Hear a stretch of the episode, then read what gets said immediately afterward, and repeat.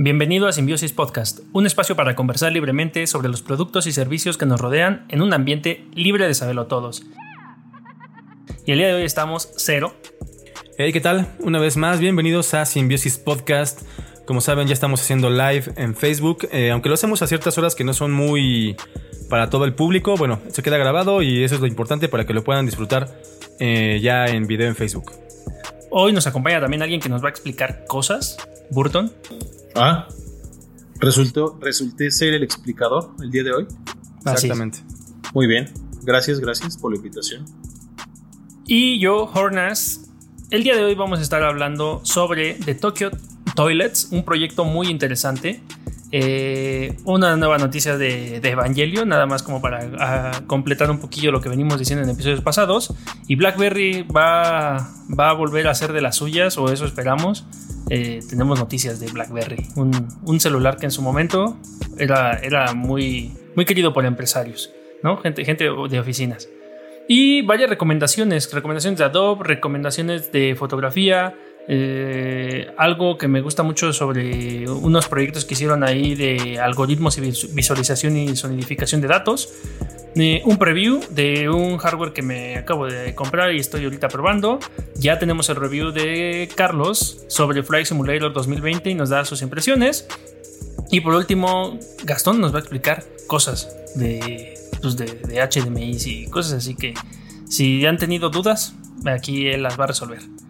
Y pues, sin más, empecemos. De Tokyo Toilets. The Tokyo Toilets es un proyecto que me acabo de encontrar en esta semana en donde pues eh, la Fundación Nippon está haciendo colaboración con varios estudios o despachos de arquitectura. Eh, un proyecto interesante donde quieren hacer que los baños públicos sean más accesibles para las personas en, Tokio. Eh, porque pues resulta que allá los baños públicos en Japón está haciendo su uso muy limitado porque pues tienen varios elementos que no juegan mucho a su favor, como que pueden ser oscuros, pueden ser sucios, malolientes, incluso pueden tener ahí como eh, cierto aspecto pues que te, que te que, que, no te invita mucho a utilizarlos, ¿no? Uno, uno lo sabe aquí en la Ciudad de México cuando vas a un baño público esos, o esos baños de que te ponen como, como móviles y la verdad dudas mucho, dudas mucho en entrar, pero pues ya si, si la naturaleza llama, eh, pues pues asistes.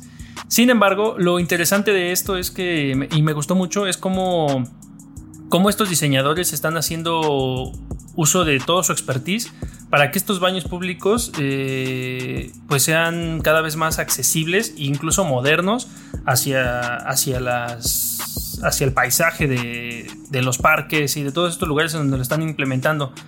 Eh, la verdad es que me parece bien interesante, sobre todo el, el, video que pueden encontrar en la descripción. O si entran de plano a tokyotoilet.jp, que es de, de, Japón, pueden encontrar el proyecto y de cómo todo está establecido sobre los el mantenimiento, cómo está la lista. Tienen los diferentes diseñadores o despachos de arquitectura con respecto a estos, a estos baños. Y el que más llama la atención hasta ahorita, porque la verdad está, está interesante, son los del estudio Shigeru Ban en donde tienen dos, este, dos baños, uno en un mini parque, eh, el de Yoyogi Fukamachi y el de y otro parque, otro, otro, otro parque comunitario de Haru no Ogawa. Y la verdad es que está bien padre porque son baños con paredes translúcidas. Y entonces puedes ver el interior del baño. Está, está medio raro porque pues puedes ver ahí el retrete, el lavabo y todo hueco. Y pues tú podrías pensar quién carajo se va a meter a un baño con paredes translúcidas. Pero lo interesante de este proyecto de estas cabinas es que al meterte a ellas se vuelven como opacas, se difuminan, entonces todo se vuelve borroso y entonces eso te da privacidad.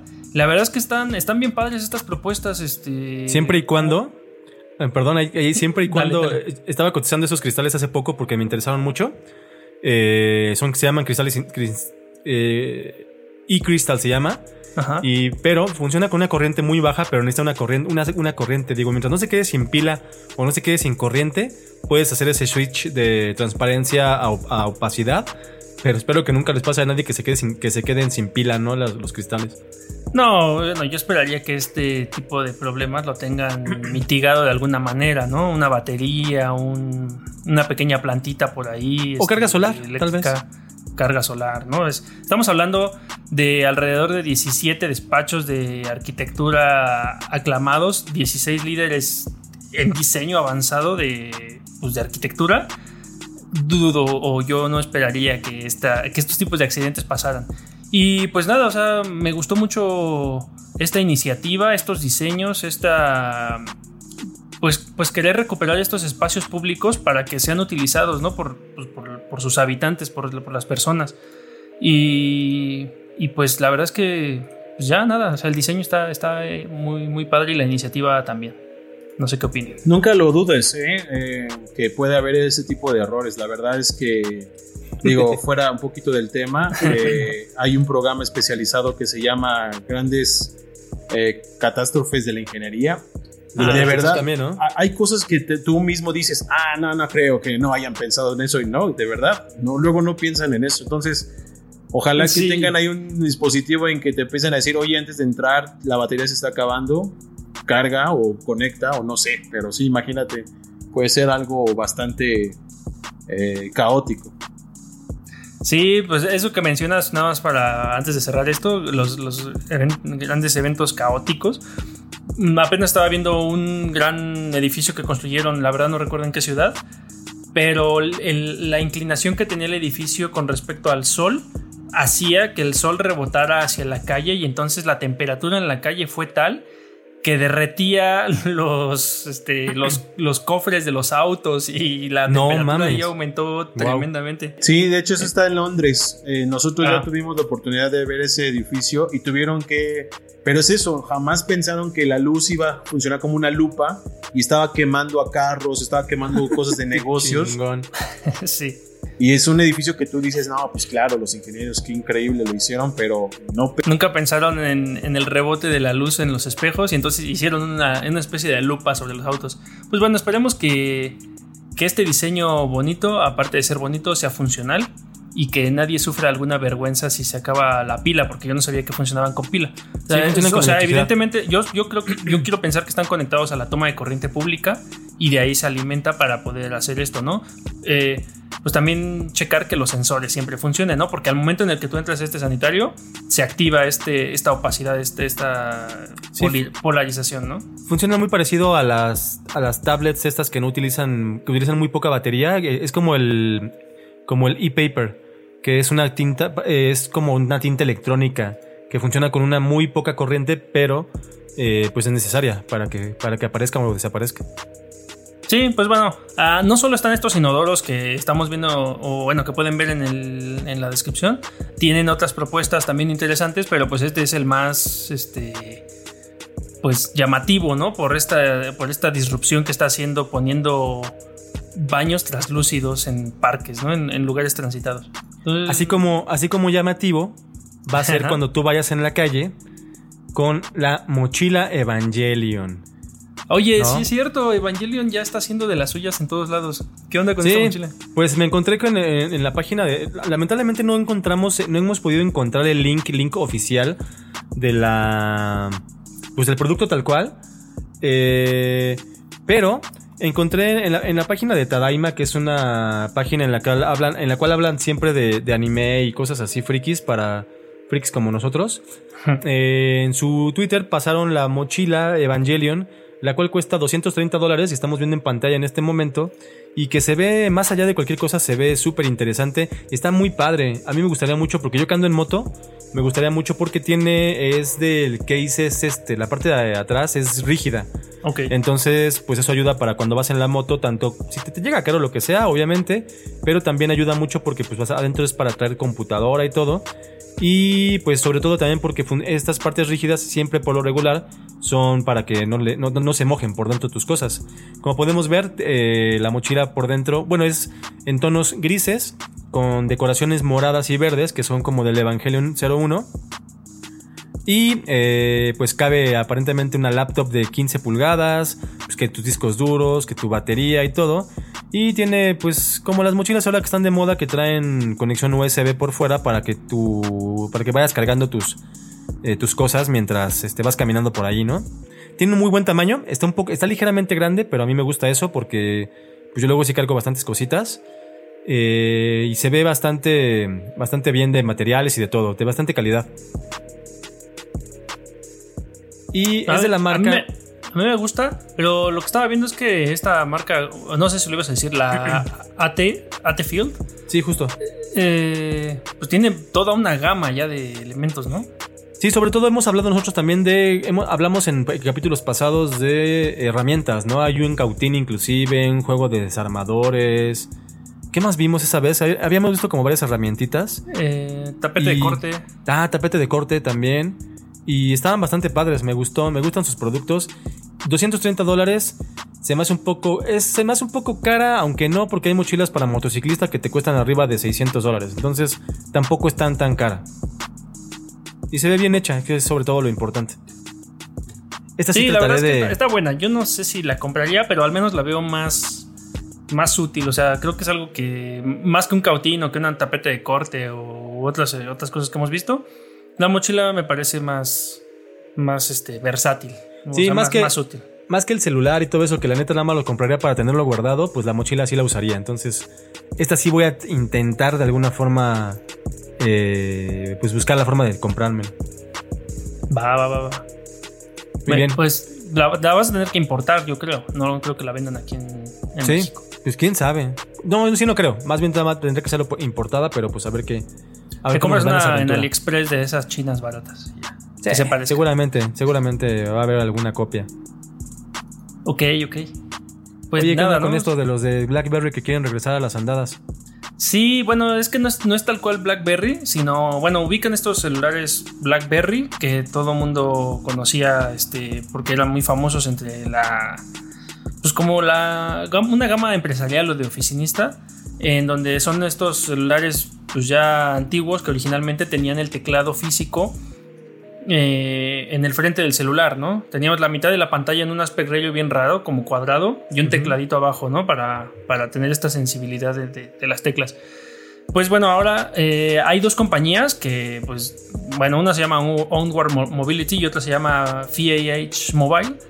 Eh, lo que hicieron en realidad es que están teniendo esta como, como licencia. Están teniendo la licencia de BlackBerry para permitirse el uso y el nombre de la imagen de los, de, de, los dispositivos fabricados por terceros. Es decir, estas dos compañías que mencioné anteriormente van a fabricar estos dispositivos y BlackBerry les va a licenciar el nombre y la imagen, así como ha sucedido con otros productos. Entonces, lo que va a pasar ahora es que, pues el anuncio que están dando es que mm, en 2021 vamos a ver un BlackBerry, eh, un nuevo BlackBerry 5G con smartphones.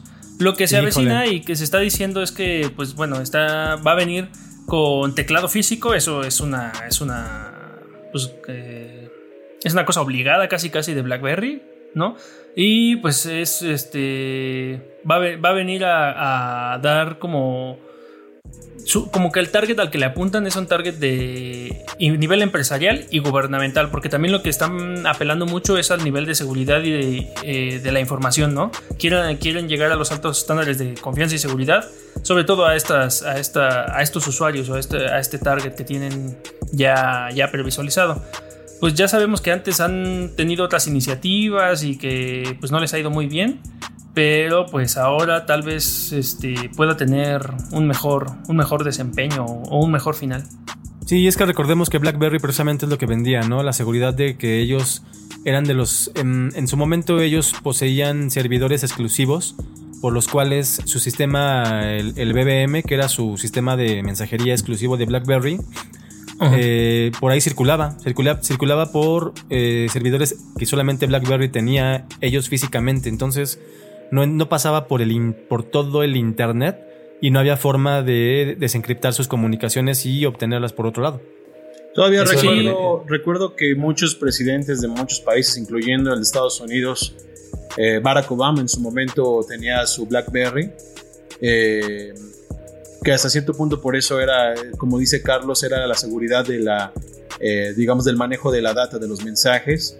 Ya después le cambiaron, creo, el teléfono. Eso fue un caso medio sonado que BlackBerry pues estaba empezando a ser como víctima de, no de hackers, pero sí víctima de, buscar ahí mensajes justamente porque muchas personas muy poderosas o famosas utilizaban justamente este sistema de mensajería. Personas de interés. Personas de interés, es correcto. Entonces, eh, regresando justo a ese tema más allá del, de la plataforma, hay que, yo supongo que sería con su sistema operativo, que era el de BlackBerry. No, no sé si va a ser con Android o no. Creo que sería una tontería pues en el último intento que tuvieron, en el último intento que tuvieron con el Keynote, con el Key One, eh, traía Android. Sí, es que yo, fíjate, no sabía eso, pero sí, sería una tontería intentar eh, hacer ahorita tu propio sistema operativo. Eh, definitivamente no creo que sería lo más conveniente, pero sí, yo les comentaba antes de entrar al aire que extraño mucho esos teléfonos de teclas físicas y que les decíamos, oye, si existiera un gadget donde, como un Motomod, decía Hornas, para mi teléfono, que por ejemplo es un S20, si existiera un gadget donde yo rápidamente puedo poner un teclado físico y quitarlo, a mí me gustaría, yo, yo escribo mucho en el celular, entonces... Sí existen, ¿eh? Existen fundas con teclado que se dobla y ya tienes un teclado. No, creo que no existe para todos los teléfonos. De hecho, honestamente, por ejemplo, algo que tiene muy chido y muy mal mi teléfono es, el S20 Ultra de, de Samsung. Ahí humildemente, ¿no? Pues deja de eso, es que lo compré por el poder de hardware que tiene y la verdad está padre y me funciona muy bien para mi trabajo. Pero no hay casi nada para mi teléfono. O sea, literal, ni fundas hay. Está muy cañón. Y seguramente las originales son caras. No, y ni hay originales. que ¿Ah, es lo más patético, ¿no? Me está pasando algo similar con otro gadget. Ajá. No existe la, no existe la clásica funda que te vendían los de Samsung que es así de como de cartera, cerrarla. Nada. Cero. ¿Cómo crees? Sí. O sea, me, es sorprendente así de, oye, ¿cómo si es uno de tus buques eh, insignia? ¿Cómo puede ser posible que no haya todo este tipo de gadgets? Que es lo que hace muchas veces al celular. Entonces, dudo que haya algo muy genérico que se vaya a crear para este teclado físico para los teléfonos. Pero la verdad es que sí se extraña. Honestamente, lo extraño bastante. A lo mejor y regresa porque a lo mejor, como lo suele hacer Apple, está, puede marcar una tendencia o una moda. En, el, en la última iPad que están sacando, ya ves que están sacando una, un case y también un teclado que es inalámbrico. Y entonces ya no solo el iPad te funciona touch, sino tiene toda esta tecnología que diseñaron para que puedas utilizarlo híbrido en tanto touch como desde el teclado. Y entonces ya están dando, a lo mejor se están dando cuenta de estas necesidades pues, eh, físicas, ¿no? Que necesitas tener esa retroalimentación en tus dedos de, tocar algo, ¿no? De presionar algo. Yo recuerdo cuando pasó el cambio y que original, ya yo recuerdo cuando ya escribíamos increíblemente rápido con los celulares que tenían teclado completo. Y la primera vez que agarré un celular con Android para escribir, puta, era una, era una cosa horrible para poder escribir. Y ahora ya nos hemos vuelto, pues, un poco rápidos, aunque eh, bueno, es que sabes que tendríamos que hacer todo un programa hasta súper especial para hablar de teclados digitales. Porque hay unos muy buenos y unos muy, muy malos. Yo, como parte de esto que no es recomendación, pero sí les recomendaría literal es, eh, bájense la versión de Microsoft de teclado eh, digital para teléfonos. Está para Android, no sé si esté para iOS. Pero la verdad, honestamente, me ha gustado mucho más que la de Samsung y que la de Google. La verdad, está, esa sí es recomendación ahorita hablando de teclados. Fíjate que el de Google, yo tengo, yo tengo un celular, un, este, un Honor 20. Y es buen celular y todo. Trae, trae teclado oficial, el, original de, Google. Tiene muchísimos errores de predicción, pero muy cabrones. O me quita, sobre, me quita letras intermedias en palabras. Por ejemplo, yo escribo Blackberry y escribo, escribo Black y luego RRI. De repente me quita. en algún momento tú cometiste algún error o has cometido errores y entonces ha memorizado esas palabras porque eso puede al, ser, al, contrario de, al contrario de ti a mí me sirve muy bien yo desplazo el dedo con este con esta escritura predictiva ya pero tú usas el swipe tecla por tecla yo utilizo swipe ah no yo, yo, yo digo en el normal porque el swipe sí funciona muy bien no, yo utilizo swipe y escribo rapidísimo porque ya está, está muy, muy cabrón. A mí me gusta mucho ese teclado porque voy a probar, voy a probar más el swipe. Yo me refería al, teclado normal, mm. el de tecla por tecla. No, el swipe, el swipe es una genialidad. Voy a usarlo más. En este mismo de Microsoft utiliza la misma tecnología de swipe igual, pero creo que sí es más bien que mientras tú le vayas mostrando al teléfono predictivamente que escribes mal, sí lo va replicando. Pues al el teléfono no aprende, el teléfono hace copia o va viendo replica tus comportamientos. Sí, la, la, la, repetición de las palabras que utilizas, porque es como cuando pones tu nombre. Yo pongo mi nombre rápido Gastón y de momento luego, luego me sale Alejandro, después me sale Álvarez y después me sale Camacho, porque sabe que utilizo esa repetición constantemente. O cuando vas a escribir en un, input de mail, ya te recuerda también tus mails que has ingresado. Lo cual es bastante peligroso. Yo, de hecho, a mí casi no me gusta utilizar eh, lo predictivo. Prefiero escribir Así que normal, por eso mismo lo que extraño la cuestión física. La onda predictiva no me gusta, no me gusta ni en, ni en, computadora física en una página de internet. No, no, no me, no me, no me late. A mí me gusta la predictiva de los correos de Google, pero hay otras que no funcionan muy bien tampoco. Sí, como que no, como que no está estandarizada. Es muy de cada vendor, de cada uno de los que la generan. Y eso creo que está mal. Sí, Sí, no, pues no es que esté mal, es que pues más bien todavía está muy joven todo esto como para que se homologuen todos en un mismo estándar. Oye, pero quien sí está contigo es Adobe, ¿no? Lleva, lleva como 20 años. ¿Qué pasó? quien sí. está contigo es Adobe. Adobe está contigo. Oye, me, oiga, me encontré esto que a lo mejor les, les interesa. Eh, porque son cursos. Ya, ya entramos, ya nos saltamos de plano a las recomendaciones. Empezamos con la recomendación de Gastón del teclado de, de Microsoft para Android solamente y para iOS. De micro suave. No, no he visto de iOS, pero ahorita lo investigo. Sí, bueno, ahí pone el link en las notas, en la descripción, sin broncas. Mientras tanto, seguimos con las recomendaciones. Y esto de hashtag Adobe Contigo es una iniciativa de, pues, ¿cómo se puede decir? De eventos online. Lo más interesante es que son de Latinoamérica también, para promover evidentemente los, la suite de Adobe pero también está interesante porque los maestros o, los, profesores en estos cursos, que son totalmente gratuitos, eh, te enseñan a manejar cada uno de estos programas y, pues a grandes rasgos, ¿no? En, lo que te puede ofrecer un webinar. Está, por ejemplo, eh, cómo utilizar 3D y realidad aumentada con Adobe, mm, fotomontajes de películas, están también cosas de Audition que yo ese me voy a aventar para precisamente para este podcast a ver si le aprendo algo, manipulación de audio y trabajo, hay cosas de After Effects, está uno de Premiere, está también uno de Firm también, ¿no? Para firmar documentos electrónicamente con Adobe Sign. Ese está, ese está interesante también. Hay de Photoshop, hay de Adobe XD, que Adobe XD es este software que utilizamos los, los diseñadores de interfaces. Eh, puedes utilizar Adobe XD, eh, Figma, eh, Sketch, hay varios, ¿no? Y entonces XD es la propuesta de, Adobe para toda esta especialidad de diseño de interfaces. Eh, digitales. Eh, Lightroom, After Effects, etcétera, etcétera.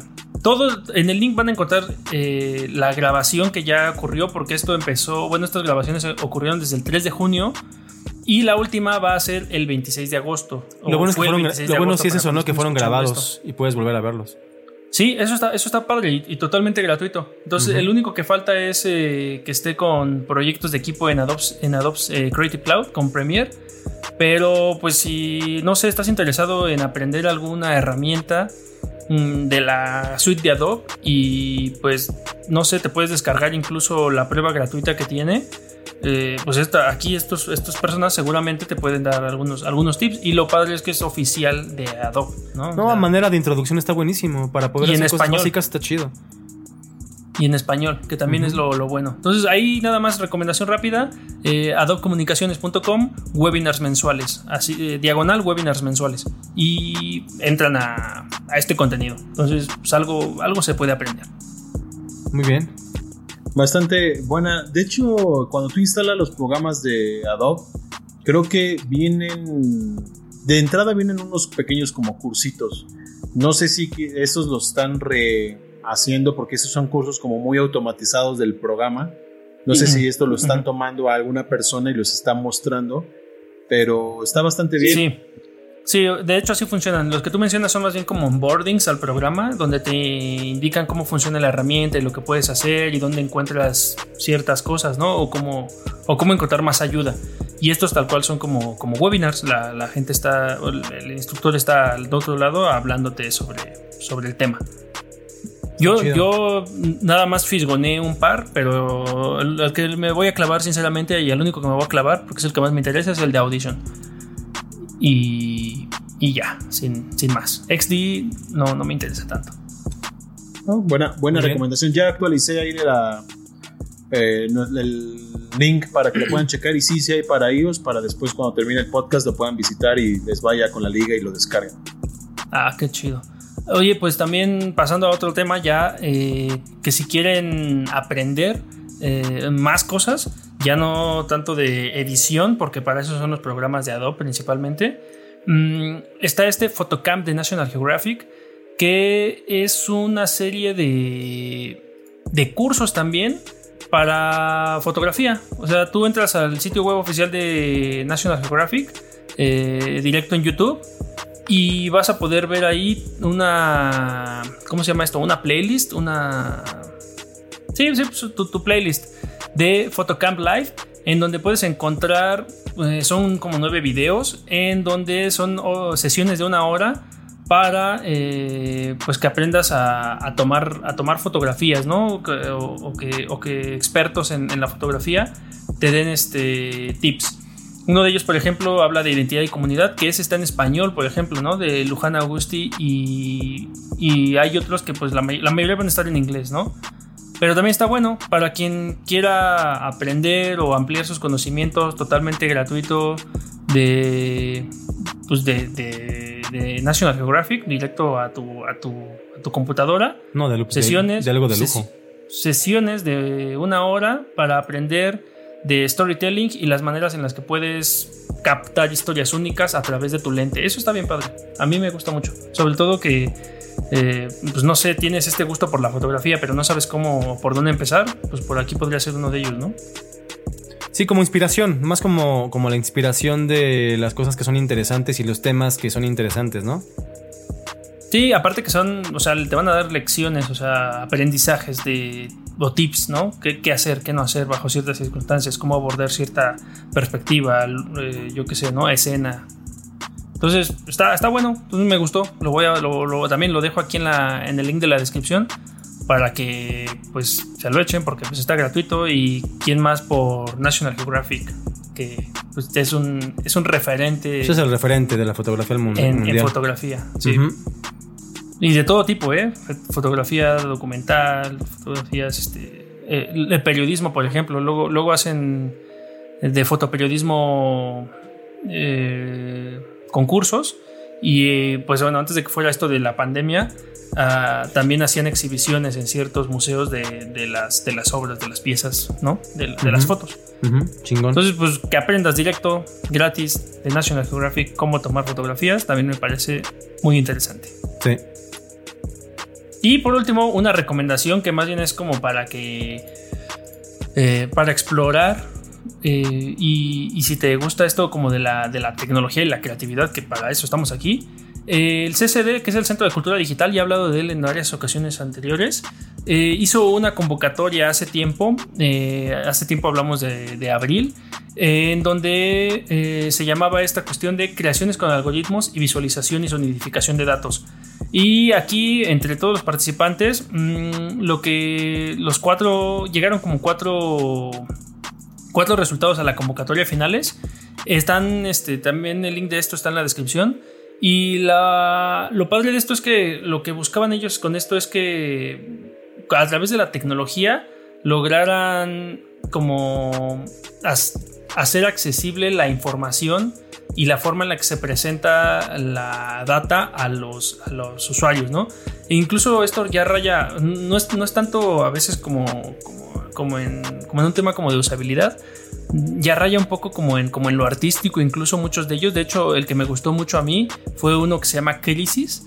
Eh, en donde te muestra eh, información o esta visualización de datos de eh, diferentes locaciones, ¿no? en Ucrania, en Estados Unidos, este, sobre cómo, mm, cómo se separa, cómo se ve como la composición audiovisual y abstracta de las armonías que grupa, que bueno, es que forman grupos de sistemas eh, en comportamientos que han aparecido a partir de este COVID. Entonces toman diferentes eh, lugares del mundo y entonces ven cómo específicamente en este caso la moneda ha oscilado en esos entornos y lo muestran de una forma en una gráfica radial con una música muy muy interesante. La verdad es que me gustó me gustó mucho porque hasta es como contemplativo. Y hay otros, ¿no? Presencia remota, sueño pesadilla que es incluso un tema interactivo y Corona, en donde también ahí están haciendo visualización de datos, pero más como de realidad aumentada en la Plaza del Zócalo. Entonces, sí, es como mostrar los datos eh, de una manera más creativa, ¿no? Y bueno, Visual y más visual y creativa al mismo tiempo. Sí, sí, totalmente. O sea, y, también lo que está interesante es que no solo ya es lo visual, sino también una experiencia auditiva. Porque la verdad es que cuando estás viendo esto y lo escuchas, sí te, sí te, sí te mueve. O sea, no es, no es algo normal, ¿no? Me gustaron, me gustaron demasiado. son como ejercicios o aproximaciones a, a, diferentes maneras de mostrar información que no son tan, tan recurrentes o, tan normales, ¿no? Que, a los que estamos acostumbrados. Pero pues es eso, como un ejercicio de, creatividad con la tecnología. Y me gustó, me gustó bastante. Sí, para no, para no tener que generar las clásicas gráficas de diseñador gráfico de la Rosa de Guadalupe, ¿no? sí, sí, exactamente. No, para no ser como de la Rosa de Guadalupe. O este, pues que tengas que recurrir a a Excel o a PowerPoint, ya aquí te puedes fumar algo y generar gráficas en realidad aumentada. ¿Por qué no? igual esto te inspira y cambias de giro. Dejas tu, trabajo de hacer gráficas en, este, en tu Word, en tu, pues, no sé, contable, y te vas a hacer realidad aumentada en la ciudad para pues, interactuar con ella. Uno nunca sabe. Súper chingón. Sí, la verdad que está para veanlo. Ahí el link está en la, en la descripción y pues está, está interesante echarle un ojillo. Y ya, eso es todo con respecto a las recomendaciones. Oye, tú le, echaste, tú le echaste un ojillo, ¿no? A cierto producto. De hecho, apenas. Sí, sí, de hecho le eché el ojo, le eché el ojo y, el, y, el, y la cartera a un, a un producto. Porque pues ya había, ya había hecho como la, el review de estos audífonos que, que traigo, que son los Mark III de Sony.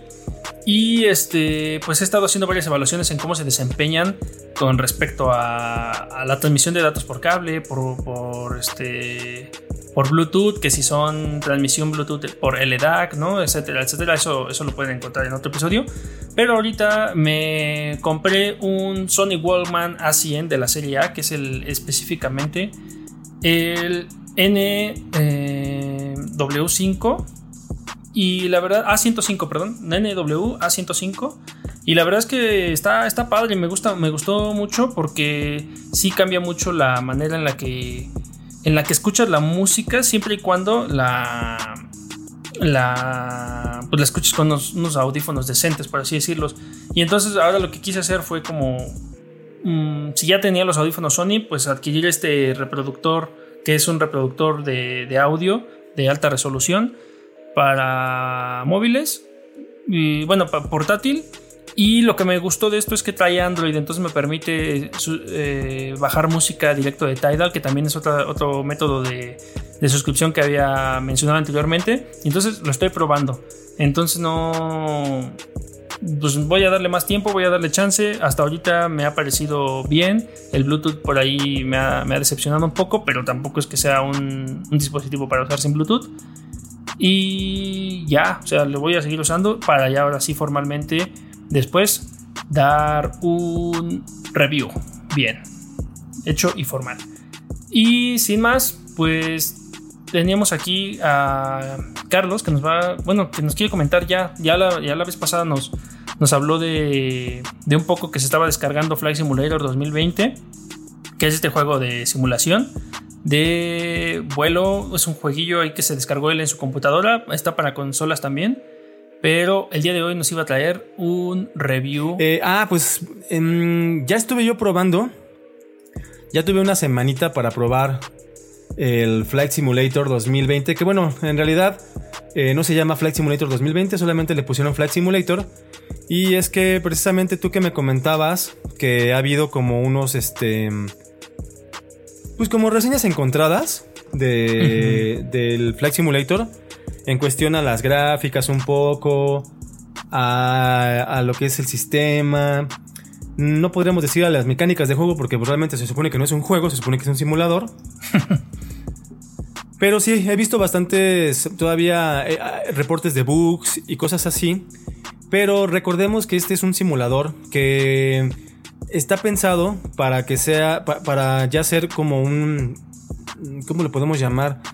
Pues, em, pues toda una, va a ser un, software que poco a poco va a estar cambiando, con el tiempo se va a modificar muchísimo. Es una plataforma realmente y va a estar permitido para que muchas empresas generen aviones, generen aeropuertos, porque ahorita solamente hay como 40 aeropuertos a nivel del, mundo que están hechos a mano en, una escala 1 a 1, los cuales puedes visitar y sí, cuando los visitas son una chulada de 3D.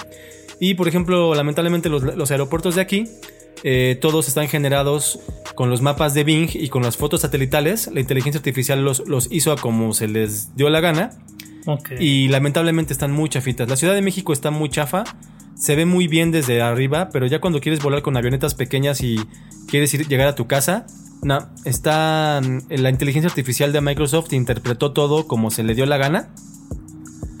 Y entonces, pues sí, no está nada, nada fehaciente, pero por ejemplo ciudades como París, ciudades como Tokio, eh, Frankfurt en Alemania, Nueva York, Chicago están así, Toronto están de puta, impresionante. Cada una de las calles, cada uno de los monumentos, los edificios. Es una locura este, este juego. Hay tres versiones. Eh, la más barata, la gratuita, bueno, no gratuita, la que, la que te dan con el game, con el Xbox Game Pass. Que pues, por, por, 30 pesos, esto es un regalo, realmente, lo que puede costar un simulador de estos. Eh, traes alrededor de 30 aviones. Sobre todo traes muchos aviones pequeñitos eh, de propelas. Eh, traes dos pequeños jets. tres aviones de turbo, mm, turbopropela. Y solamente traes tres aviones grandes de los aviones de pasajeros ya como de... Es un Airbus 320. Un Dreamliner de Boeing y otro de la compañía Airbus, que no me acuerdo ahorita su nombre, pero bueno, son los únicos tres. Ya después hay un paquete que trae 60 aviones. Y como te digo, esto es una plataforma, por eso ya no, ya no le pusieron año. Simplemente se va a llamar se, se llama ya Microsoft Flight Simulator. Y es toda una plataforma para que muchas empresas generen lo que quieran. Están permitidos los mods, está permitido el generar aviones tú, por ejemplo, y meterlos. Eh, modificar, por ejemplo, aviones va a estar permitido próximamente. Te van a dar como un SDK en el cual los aviones tú vas a poder generar pues, inventos tuyos que quieras que vuelen y meterlos en el programa. Y aquí probarlos todo con sus físicas y con todo, lo cual es una, una maravilla por si eres un diseñador o eres un ingeniero. Pues es súper chido porque vas a estar ocupando las, las, las físicas de un, de un programa tan complejo como este para usarlo. No sé qué, qué, alguna cosa que quieran ustedes saber sobre este y ya les platico si es que yo ya la viví. Pues bueno, a mí lo que me. Lo que te digo que yo. Lo único que. que vi es que sufrió mucho como esto llamado review bombing. Que es donde. Mm, es, esta, es esta práctica en donde pues usuarios con ciertas intenciones o incluso podría ser otras empresas crean perfiles nuevos incluso para hacer reviews de juegos y entonces pues los califican muy bajo y les tiran les tiran mierda encima pues para, para eso mismo, ¿no? Bajarlos. Sin embargo, lo que estaba viendo también es que en esta plataforma de juegos que es Steam, en donde, en donde para hacer review de un juego antes tienes que comprarlo, está siendo pues bien aceptado, o sea, la mitad, por lo menos más de la mitad de las reseñas de Flight Simulator han sido positivas y las negativas en realidad tienen que ver con problemas de, de actualizaciones, pero de Windows, no del juego. Entonces, ah, es que justo iba a eso he visto mucha gente que con máquinas pesadas se han quejado en redes sociales y en, canales de YouTube porque se quejan así de corajes que hacen inmensos de no es posible como yo tengo una 2080 y tengo un, Intel no sé qué de de 20 generación, generación y no sé qué, no es posible que se vea así y que no pueda sacar más de 60 frames.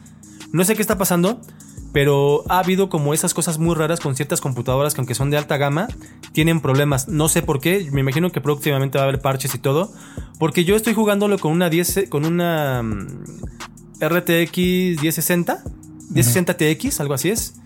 Un Core i9 de un Core i7 de novena generación. Eh, y lo tengo todo en, en alta, en máxima, en alta, no en ultra, lo tengo en high end. Y la verdad no tengo ningún problema y tengo tasas de frames de tengo frames de, tengo 60 frames sin bronca en muchos momentos. Solamente hay ciertos momentos en los que sí baja a 30, pero es perfectamente jugable, no tengo ningún problema.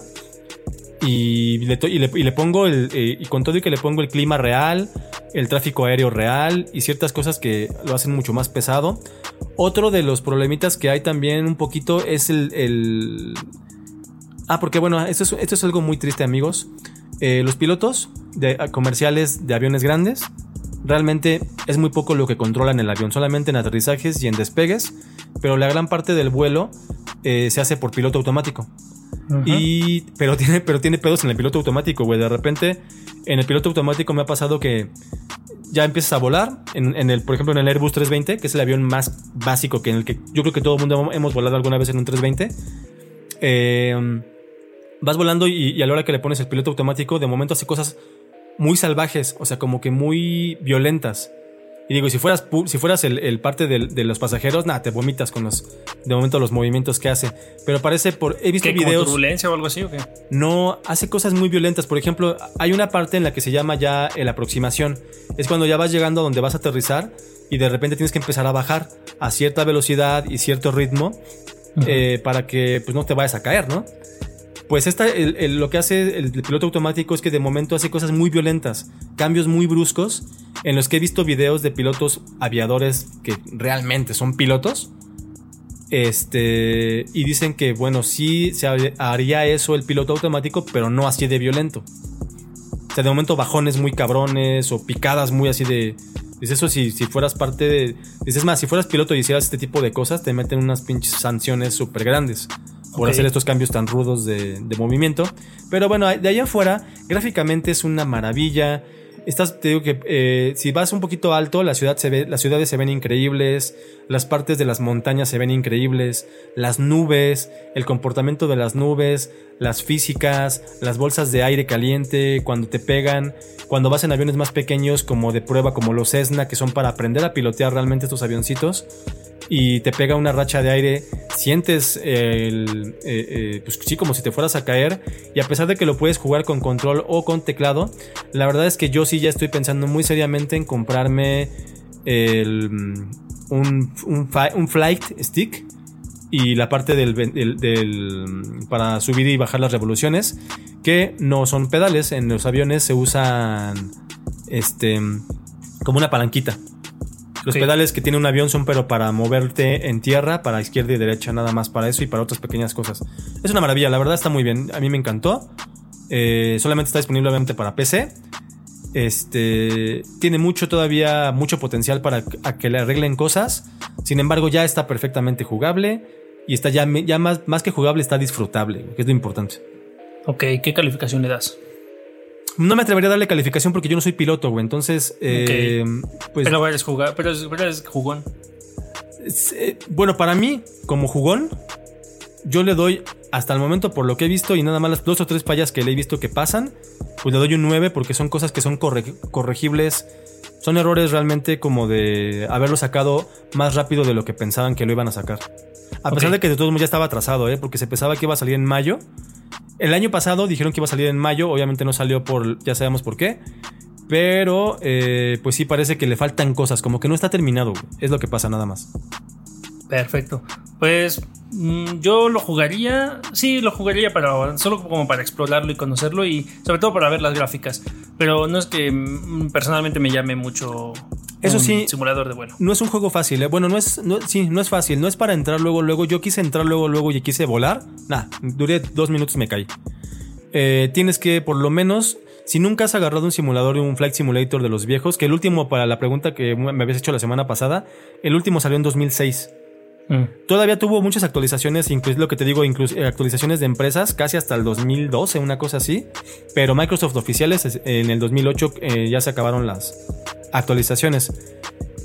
Y este. Mm, pues básicamente esto es lo del, lo del Flight Simulator. Ah, te digo que no es sencillo.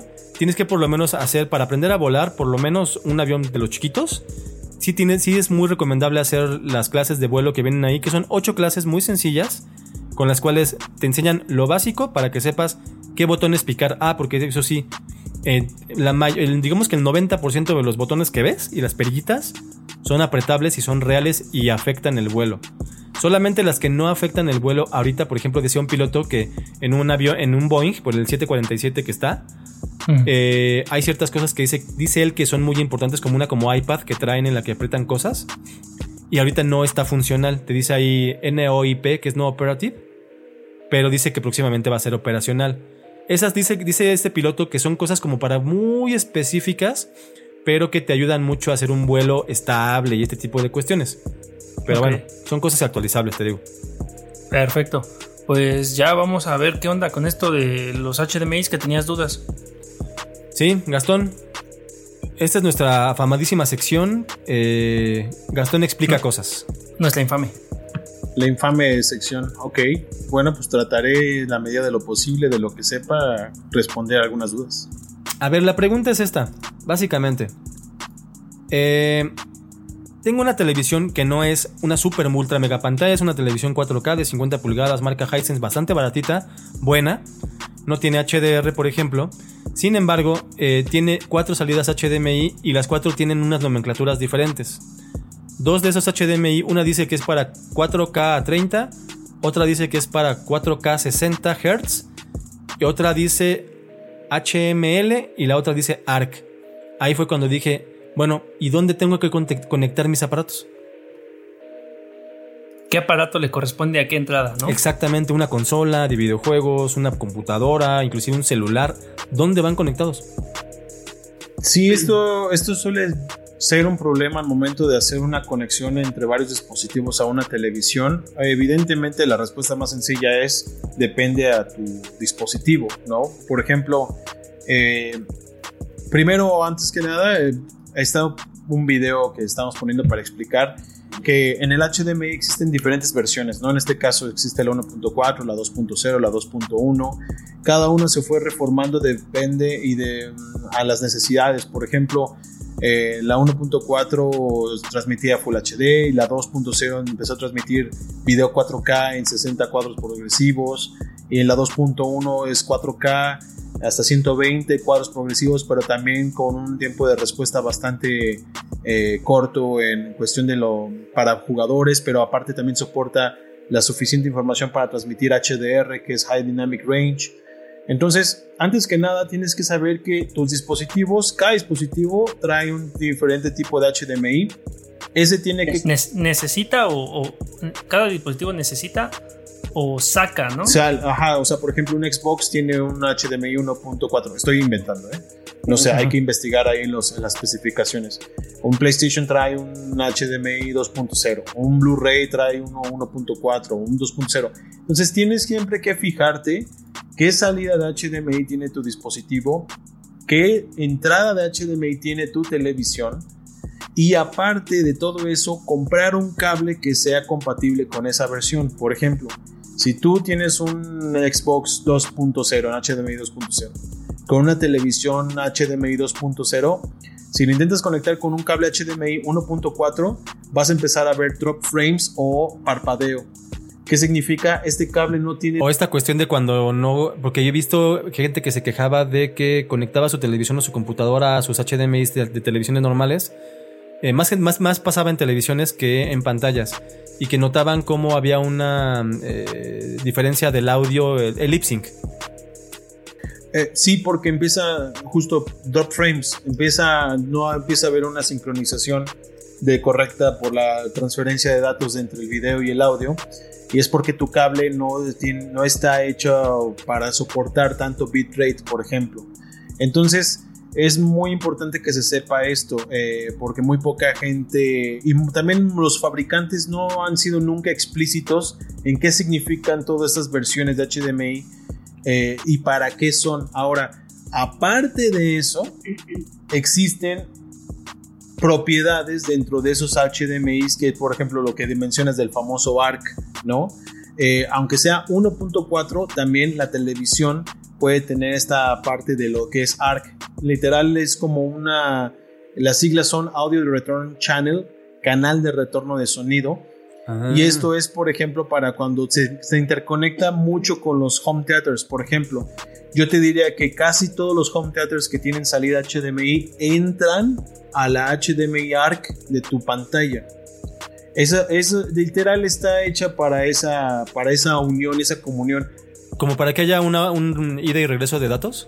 Más bien, eh, sí, y de esta forma te ahorras el que tengas que conectar la televisión con un cable óptico hacia el home theater. Y, aparte el video, ¿no? Para no hacerlo, hacer las dos cosas juntas. Y, y aquí estás. Ok. A través de HDMI ya le estás dando el bitstream de audio que te estarías dando con un cable óptico. Entonces no tienes que hacer dos conexiones de video y de audio, sino ya con un... Ahora, ¿para eso el cable lo tendría que pedir especial para ARC o qué onda? No, ahí sí no. Eh, ahí sí tiene que ser nada más correspondiente a la versión que te digo que es. Ah. Entonces en este caso es, si tu home theater es 1.4 y tu televisión es 1.4, compra un cable de 1.4 para arriba. ¿Compraste un cable 2.0? ¿Lo puedes usar? Sí, sí lo puedes usar. ¿no? O sea, son, sí son retrocompatibles, pero para arriba no como el USB. Sí, son retrocompatibles, no son eh, para versiones arriba, tienes que comprar el, pues el cable adecuado o correcto. HDMI 2.1, por ejemplo, lo que les decía de los 2.1 es que ya tiene la capacidad de darte el High Dynamic Range, pero también eso eh, desde donde sale, también tiene que darte esa, esa, esa capacidad de datos. Por ejemplo, todos los nuevos, me parece que el nuevo Xbox y también el nuevo PlayStation ya traen 2.1, me parece o mínimo tienen que traer 2.0 para que la, la, tasa de refresco o los frame rate, el frame rate sea bastante alto, sea en 4K y tenga también esta capacidad de alto rango dinámico, que es mucha más información. Transmiten también 10 bits, que esto es mucha, mucha información. O sea, con un cable anterior y con el protocolo de HDMI anterior, esto no era posible. Entonces, es por eso que existe la diferencia entre los, los precios de las pantallas. Uno podría decir, ah, pero mira, mi tele tiene HDMI. Sí, porque te van a vender, sí, mira, te van a la pantalla tal, trae cuatro entradas HDMI. Sí, pero esas, esas entradas HDMI, ¿qué eh, tipo de entrada HDMI son? Por ejemplo, eh, las pantallas de alta gama, por ejemplo, yo me voy ahorita mucho con las LG eh, C9 o la C10, que es la CX. Eh, la C9 todas son HDMI 2.0. La C10 ya todas son HDMI 2.1, entonces soportan más bitrate, más información, soportan hasta 48 GB por segundo de, ancho de banda, por ende mejor video, mejor sonido, mejor todo. Básicamente esa es como la diferencia. Eh, se supone que con HDMI 2.1 ya en teoría es future proof, te va a aguantar hasta 8K y hasta 10K a 24. O sea, para pronto debemos de conseguir cables para los que eh, se vayan a empezar a, tener la idea de comprar las consolas de nueva generación, es decir, Xbox Series X y el PlayStation 5, que seguramente vendrán con HDMI 2.1. De una vez vayan pensando que tienen que comprar una tele y, el cable que corresponda entonces, ¿no? Eh, el cable no es tanto problema porque el cable te lo incluye la consola, la verdad. O sea, cada que te compras una consola te incluyen ese cable. Lo que les comentaba en, episodio, en episodios pasados es la, la televisión que va a sacar PlayStation, más bien Sony, que va a ser compatible con PlayStation directamente. Y es que eso está padre porque no me pasan ese tipo de problemas si me dan ese tipo de productos, ¿no? Yo ya sé que esa tele es la específica para mi consola. Pero por ejemplo, la, pregunta es, bueno, ¿y Xbox que no tiene realmente como un partnership con eh, directo a una marca? Fíjate en las especificaciones técnicas del Xbox y con eso es más que suficiente. No, no, no tiene que ser una... Para, para, para un usuario avanzado, sí. Para un mortal gamer que solo... O sea, para un... Pues, para un mortal gamer que solo quiere disfrutar algo bueno, puede resultar difícil. Por eso me, gustó mucho lo que hizo Sony. Pero es que más bien, si ya eres un jugador avanzado, ya tienes cierto conocimiento. O sea, yo creo que esta pregunta es más literal a gente que no, no tiene ni consolas, no tiene ni... Porque cuando tú te compras una consola, empiezas a investigar todo acerca de la consola y sabes que, ah, tiene HDMI 2.0. Ah, pues por lo menos, por recomendación, toma, cómprate una tele que tenga el mismo protocolo de HDMI para que no se demerite la calidad de la imagen y puedas disfrutarla al 100%. Oye, ¿y el HDMI MHL qué es eso? El, de el MHL es un protocolo de HDMI para teléfonos móviles. O sea que mi televisión tiene una entrada que está hecha para eso o cómo? Porque sí, claramente dice HDMI MHL. Sí, eh, para los MHL, por ejemplo, había en ese momento de muchos celulares el cable convertidor de HDMI a USB-C o a micro USB, o sea, Ese es, ese es un puerto específico que está diseñado y pensado para tener los, la tasa de refresco y, las, y la resolución adecuada para que el celular automáticamente lo detecte, creen el vínculo y, se, y puedas conectarlo. Y por otra parte también uno de los HDMIs dice también que trae corriente de 5 volts. Eh, sí, hay HDMIs que tienen corriente, no son muy estándares, no pasa ningún problema si tú conectas una televisión algo ahí. Lo que busqué es, yo creo que funcionan estos muy bien para el, el más nuevo Chromecast, para no tener que conectarlo a la luz aparte, ¿no? Y también en una de las computadorcitas estas super micro que son los sticks. Sí, es, lo que te digo, no son estándar. O sea, literal lo que le están dando ahí, literal, son energía para que en lugar de que estas micro, por ejemplo, Chromecast o Rokus, que el Roku siempre tienes que conectarlo aparte forzosamente a un puerto USB que le dé 5 volts. Yo supondría o quisiera pensar que los nuevos Rokus o como bien dices los nuevos Chromecast ya nada más es a través de un solo puerto que es el HDMI con voltaje, ya no va a ser necesario estar desconectando otro puerto USB. ¿Cómo, funciona actualmente con las USBs? O sea, tú conectas una lámpara USB y te la ilumina, ¿no? Y no pasa nada. Sí, aquí es porque pues, cada día está avanzando más este protocolo que, y este puerto, que la verdad creo que fue un acierto de la gran estandarización de todos los videos del mundo, porque habían un sinfín de tipo de conexiones y de tipo de, ¿Cuál es el HDMI más nuevo? ¿El 2.1? 2.1 es el más actual. Cada, determinado tiempo van cambiando. Igual ya en, un próximo Gastón explica cosas, nos podés explicar, por ejemplo, eh, próximamente cuál es la diferencia entre HDMI y eh, un puerto que mucha gente conoce, mucha gente tiene, pero no usa porque también saben, dicen esta madre que, que es el famoso DisplayPort. Sí, hay mucha diferencia. Eh, y por componentes. Depende para qué. Uno, yo diría por experiencia que el DisplayPort es más para trabajo que el HDMI que es más para multimedia. Entonces sí, tiene, sí hay una gran diferencia entre aceptaciones incluso de resoluciones y etc. Pero eso lo platicamos en otra, en otra sección de otro día del tío Gastón Responde. Muy bien. ya le cambiaste el nombre, pero está bien. Pues espero que hayan entendido a todos los que nos escucharon. Para, eh, bueno, ya todo esto entonces, ¿una compu dónde se conecta? ¿En cualquier HDMI de la tele? No. Eh, depende la salida, tu salida de HDMI, qué, qué protocolo utiliza o qué sistema utiliza. No todo. Entonces, lo primero es investigar. qué, protocolo tiene tu aparato y qué protocolo tiene tu tele y comprar un cable que sea muchas veces es, oye, pero es que no se ve, o se ve mal, o se ve con drop frames, o se hace el flickering. Flickereo ah, no, hay algún, problema entre tu cable y la salida de tu dispositivo y la entrada de tu televisión. Muchas tarjetas Nvidia, por ejemplo, eso rápidamente, eh, utilizan un protocolo HDMI muy básico, el 1.4, a excepción de las de alta gama, utilizan el 2.0. Por ejemplo, todas las 2080 es, es, es HDMI 2.0. Entonces sabes que tienes que conectar con un cable que es compatible 2.0 ah hacia una televisión que también muy probablemente... Oye, entonces ahí podrá estar el error de los que se estaban quejando que tienen una 2080 y no pueden hacer que se vea bien el Flight Simulator. Yo honestamente antes de leer esos reviews es que hay gente que no justamente piensa que todo es eh, como by the way, o sea, todo es nada, conecto, conecto y todo tiene que funcionar mágicamente y eso Sí, porque sí fueron varios que vi así de no puede ser que tenga una 2080 y no le pueda poner, y le ponga en high y tenga caídas de frames. Eh, no, eh, puede ser que está resultando en un error grave entre que el cable de HDMI que tiene no para nada no le está dando el ancho de banda suficiente para poder reproducirlo adecuadamente. Chale, y según son especialistas ellos sí, pero bueno. Pues puede ser que sea un error. Es que a veces todo se da por sentado y ya no lo piensan que todo es en automático y no. Sí, o sea, nada más es no pensar que, bueno, si tienes entrada HDMI en tu pantalla y tu compu tiene HDMI salida, no por eso significa que están 100% compatibles. ¿no? eso es un grave error y te digo, más para un gamer. Si fuera para la tía Chonchis, como dice Luisito Comunica, pues te la compro, ¿no? Ella que va a especializarse en HDMIs. Pero si es para un gamer, pues más bien es doble recomendación. Return to the basics, porque a veces por no regresar a las cosas básicas pueden tener errores y pueden tener cosas así. Así que ya saben, entonces chequen su aparato, chequen sus aparatos y cómprense el cable correcto Eso sería básicamente la recomendación de Gastón. Porque tampoco inviertan, no compren un cable de 20 pesos aunque diga HDMI 2.0.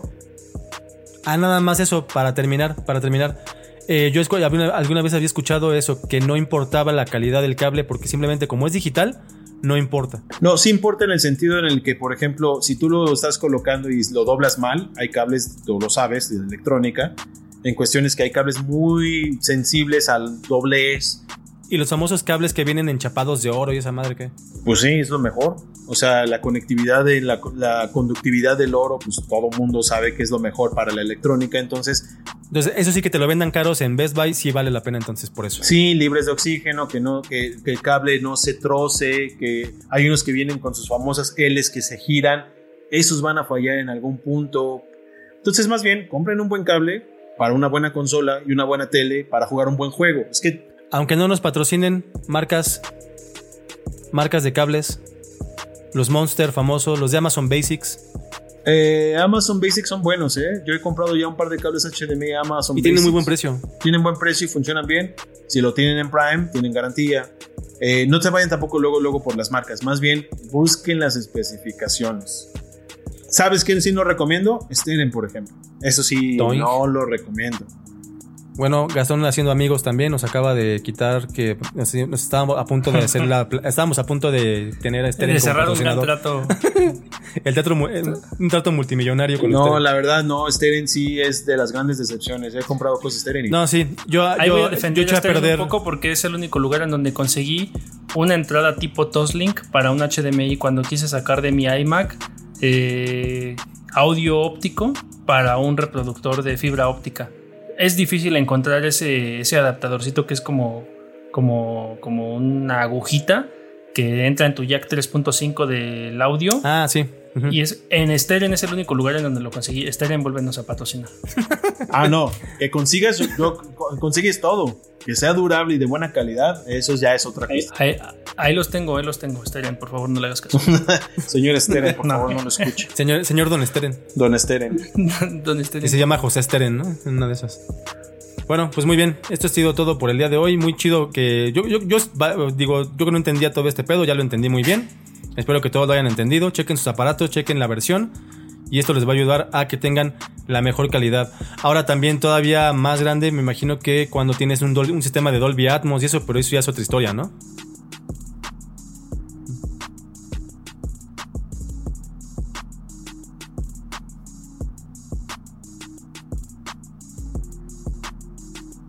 Perfecto. Venga, pues ya vámonos, ¿no? Vámonos, vámonos. Duró un poco más, pero creo que fue muy ilustrativo. Sí, estuvo bueno, estuvo bueno. Mm, venga, continúa la conversación a través de Discord y encuéntranos en redes sociales como Simbiosis Podcast. Comparte y suscríbete a través de Anchor FM o tu reproductor de podcast preferido. Y no olvides suscribirte a, también a Apple Podcast y dejar tu reseña para llegar a más simbiontes como nosotros. También visita simbiosispodcast.com porque confiamos en que la creatividad y la tecnología nos seguirán llevando lejos.